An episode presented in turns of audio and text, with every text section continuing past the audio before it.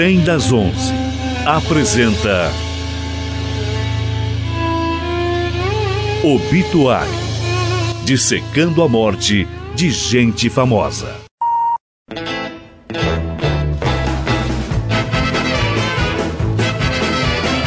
Mais uma vez aqui no estúdio, junto comigo, participando do Trem das Onze, André Bach, que, que participa aqui do Trem das Onze na nossa quarta nerd, mas também tem a coluna Obituário, que é uma coluna que a gente brinca ali no corredor chamando de A Hora do Presunto. É que a gente, o André traz aqui informações sobre mortes detalhadas, informações bem detalhadas sobre as mortes de pessoas famosas. Vamos relembrar aqui, André, já falamos de Jimi Hendrix, Whitney a cantora Houston. Whitney Houston, o ator Heath Ledger, Isso. que morreu aos 28 anos, e hoje o personagem em questão, o ator Robin Williams, né, bem conhecido, né, Sim. né, bem conhecido, Robin Williams, é, fez papéis aí que todo mundo conhece, né, filmes como Sociedade dos Poetas Mortos, um grande filme de 89, ele foi indicado ao Oscar de melhor ator por esse filme, André. E também papéis em filmes como Bom Dia Vietnã, uh, Uma Babá Quase Perfeita, O Pescador de Ilusões e Gênio Indomável, e vários outros filmes conhecidos. O pessoal da área da saúde aí, o Pat Adams também. Pat Adams, bem lembrado, não está na minha lista aqui, em que ele faz um médico. Isso. Né? Enfim, ele morreu, Robin Williams, né? Morreu aos 63 anos, em agosto de 2014, foi suicídio é, o que você encontra no, face, no Facebook, olha, no Google, no Google é que ele morreu por asfixia, se enforcando com um cinto. Robin Williams foi vítima de alcoolismo durante a vida, André. A autópsia que foi feita no corpo do ator não mostrou no sangue nenhum vestígio de drogas. É isso que a gente encontra na internet. O relatório policial também indicou que Robin Williams sofria de uma paranoia desde que ele foi diagnosticado, desde que foi diagnosticado nele o mal de Parkinson. Suspeita-se que foi essa paranoia que levou o ator ao suicídio. André, segundo amigos do Robin Williams, eh, ele era um ávido colecionador de quase tudo que ele via pela frente, de objetos de arte a brinquedos. E mesmo sendo muito ligado às suas coleções, né, nas últimas horas de vida, Robin Williams ele surpreendeu um dos seus amigos com a doação de uma preciosa coleção de relógios. O tal amigo ficou surpreso e mais tarde, com, com o suicídio do ator, entendeu que Robin Williams doou a coleção porque já tinha se decidido pelo suicídio. Pai de três filhos e casado três vezes, a ansiedade de Robin Williams foi tamanha que, após o diagnóstico de mal de Parkinson, e nos dias anteriores à morte dele, né?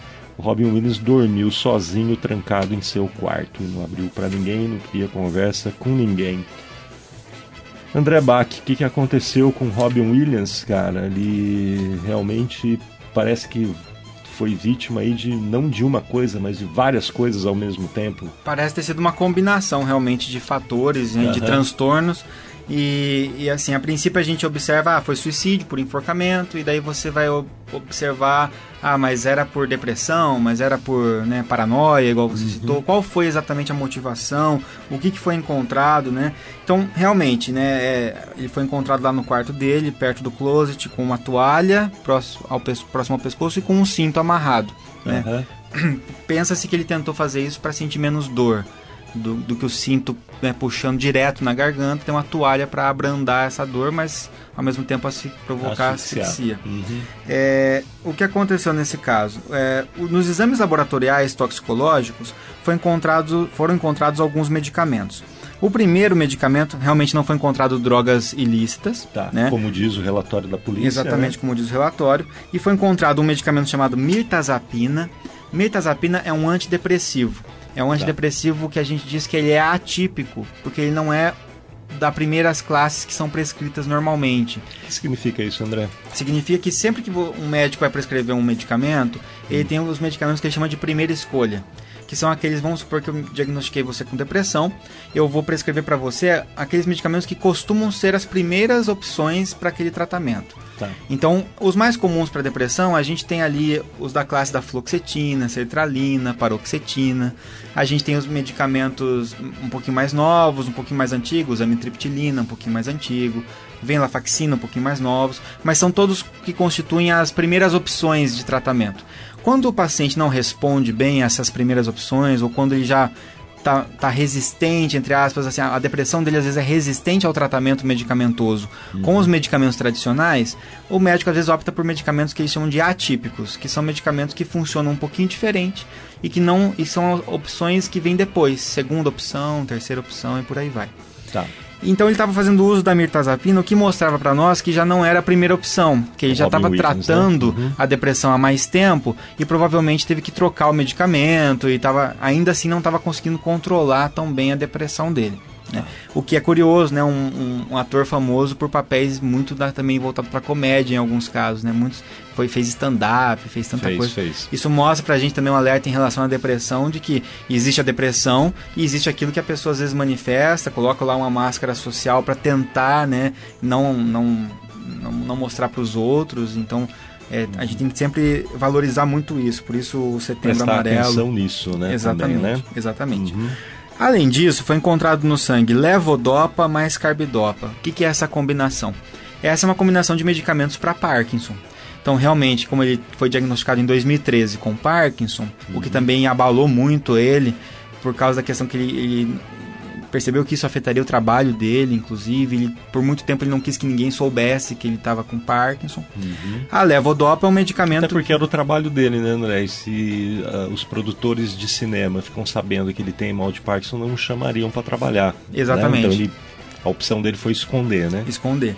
E a, a, o Parkinson é causado por uma redução de neurônios, é uma doença neurodegenerativa. Uhum. Então tem neurônios morrendo em algumas áreas do cérebro Nesse caso, neurônios que são numa área do cérebro que controla movimento, que ajuda a controlar o movimento. Por isso que o controle motor fica prejudicado, tremor, uhum. dificuldade em se movimentar.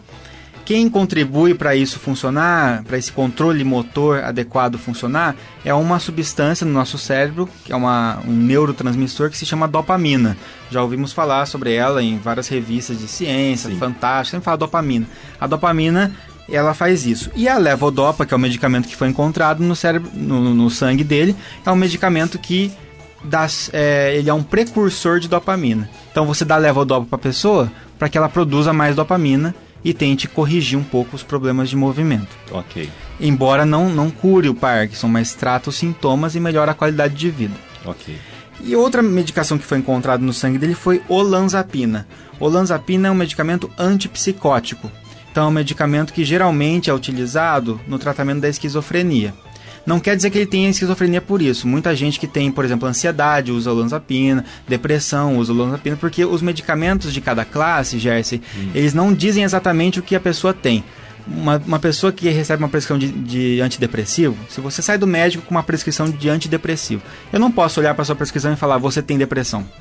Tá. Porque um antidepressivo às vezes é usado para ansiedade, às vezes um antidepressivo é usado para controle de dor, então a gente não pode se basear só na classe. Mas tá. aqui mostra para nós que, em co coerência com a questão de estar com paranoia, que esse é um medicamento que pode ajudar no controle da paranoia. Então isso reforça para nós uhum. que possivelmente ele estava tratando essa paranoia, de repente às vezes algum surto psicótico, alguma coisa assim, não necessariamente uhum. ter esquizofrenia. Esquizofrenia e surto psicótico são coisas diferentes, né? Esquizofrenia é uma síndrome completa na qual existe surtos psicóticos. Mas eu posso ter surto psicótico porque eu estou estressado demais, eu tenho um surto psicótico. Eu posso ter um surto psicótico por ansiedade, por depressão, um monte de coisa assim, né? Uhum. Enfim, ele estava controlando com a olanzapina. E estava usando finasterida, que é um medicamento que, no caso dele, estava com a próstata inchada e tinha um certo hipertrofia da próstata. Tá. Então era só para tentar controlar essa questão. Bom, é, com base em tudo isso, o que aconteceu? É, ele já estava com muita dificuldade em conseguir dormir porque ele sempre acordava para ter que ir no banheiro porque a próstata inchada fazia com que ele tivesse que ir ao banheiro. Isso incomodava muito a qualidade de sono dele. Uhum. Tava tendo lá as paranoias tentando controlar com a lanzapina. Uma depressão que vinha se estendendo há muitos anos, há décadas, que nunca foi muito bem controlada, mesmo com a presença de medicamentos, né? Uh, e aí o que aconteceu? Quando fizeram a, foram observar o cérebro, né, fazer a a, autópsia dele, né, a necrópsia, eles perceberam que existia uma, uma questão, uma coisa que eles chamavam que são corpos de Lewy. Esses corpos de Lewy são, são proteínas que se depositam em alguns neurônios. E eles indicam, às vezes, algumas doenças, como o Parkinson, por exemplo. Né? Tá. É um achado é, é, morfológico que indica alguma coisa. Mas percebeu-se que tinha isso em várias áreas do cérebro, essa proteína. E quando isso ocorre numa área muito extensa do cérebro, que acaba levando à morte neuronal, é, muitas vezes pode se associar isso com um quadro de demência, uhum. chamado demência por corpos de Lewy. A demência por corpos de Lewy é a segunda forma de demência mais comum depois do Alzheimer. Então, o Alzheimer é a primeira forma de, de causar demência, né, mais prevalente. Depois do Alzheimer, a gente tem essa demência por corpos de Lewy. Tá. Então, a princípio, ele não tinha apenas Parkinson, né? ele tinha demência por corpos de Lewy. E isso poderia levar a diversos sintomas, inclusive piorar o quadro de depressão, inclusive favorecer uhum. a, a, paranoia, inclusive favorecer o próprio Parkinson. Né? Quer dizer, era um quadro completo de neurodegeneração, de neurônios que, mor que morrem uhum. mais aceleradamente do que outras pessoas. Uhum. E isso culminou com o fato de ele colocar fim a esse sofrimento de alguma forma. Né? Não sabemos qual foi exatamente o motivo, mas acabou culminando no suicídio. É o que a gente ouve dizer, né, André, às vezes que tem, tem algumas pessoas que não suportam ou não suportariam a decadência física, né? É... Ou não gostariam de encarar né, uma vida com uma, com uma Limitação. com limitações muito grandes em função de alguma doença, do, do mesmo da decadência física que vem naturalmente com a idade, enfim. Uhum. Talvez tenha sido isso, né? Porque pelo relato do amigo que recebeu a doação de relógios, de uma coleção de relógios que o Robin Williams tinha, é, ele, ele entendeu depois que o Robin Williams decidiu conscientemente pela morte, ou não foi consciente? Não, em função então, dos não remédios. Temos, não, temos não dá para saber, saber né? mas assim, possivelmente teve alguma premeditação uma vez que ele levou, né, pro pro amigo se desfez justamente na véspera. Né? Isso é, dá em, e ele era muito ligado a essas coleções, então o amigo ficou surpreso de repente. É como se você estivesse né? passando né? o seu legado para alguém, né? Tô passando é. para alguém cuidar para mim dessa, dessa coisa que me importa bastante. Né? É isso aí. Enfim, é só para deixar claro que não, algumas pessoas falam, ah, ele se suicidou por paranoia, ah, ele se suicidou por depressão. Uhum. É, na verdade, foi um conjunto, foi multifatorial, né? Tá,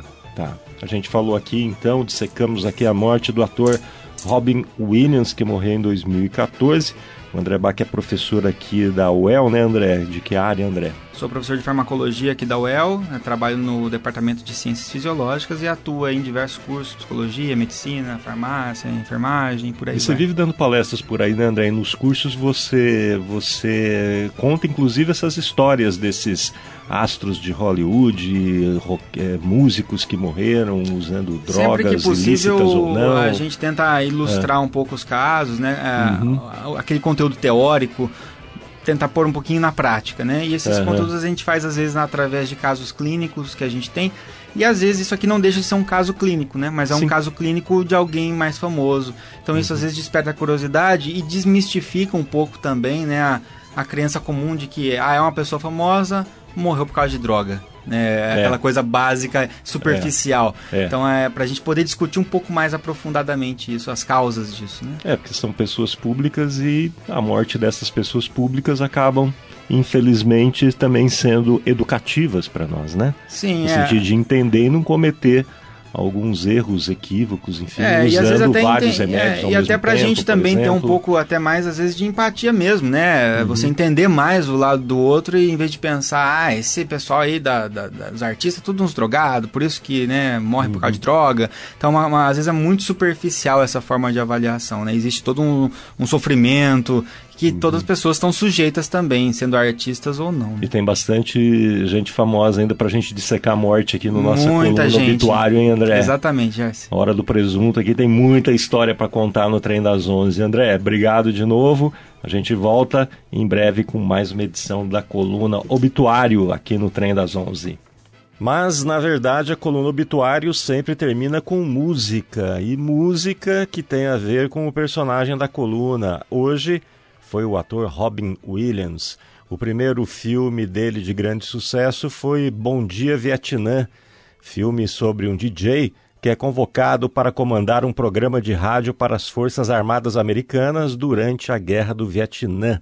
Da trilha sonora de Bom Dia Vietnã, o cantor Perry Como, e uma música sobre como somos pequenos diante dos nossos sonhos.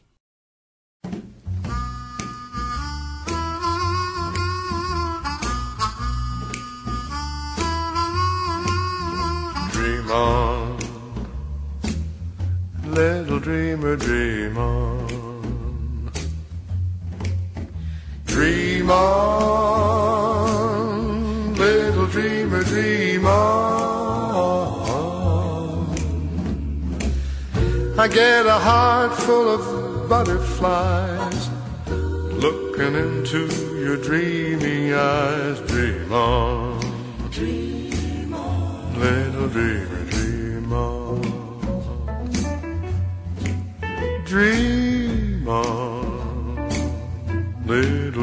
dream on. Dream on. Little dreamer, dream on. Dream about a love so true. Dream about how I love you. Dream on. Dream on. Little dreamer,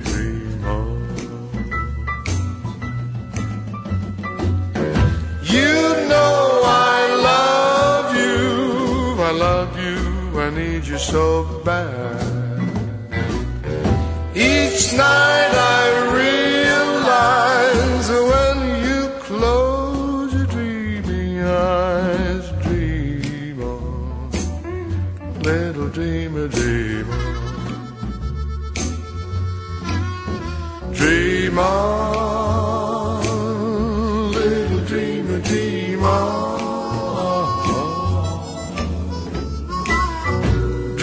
about a love so fine, sweet as apple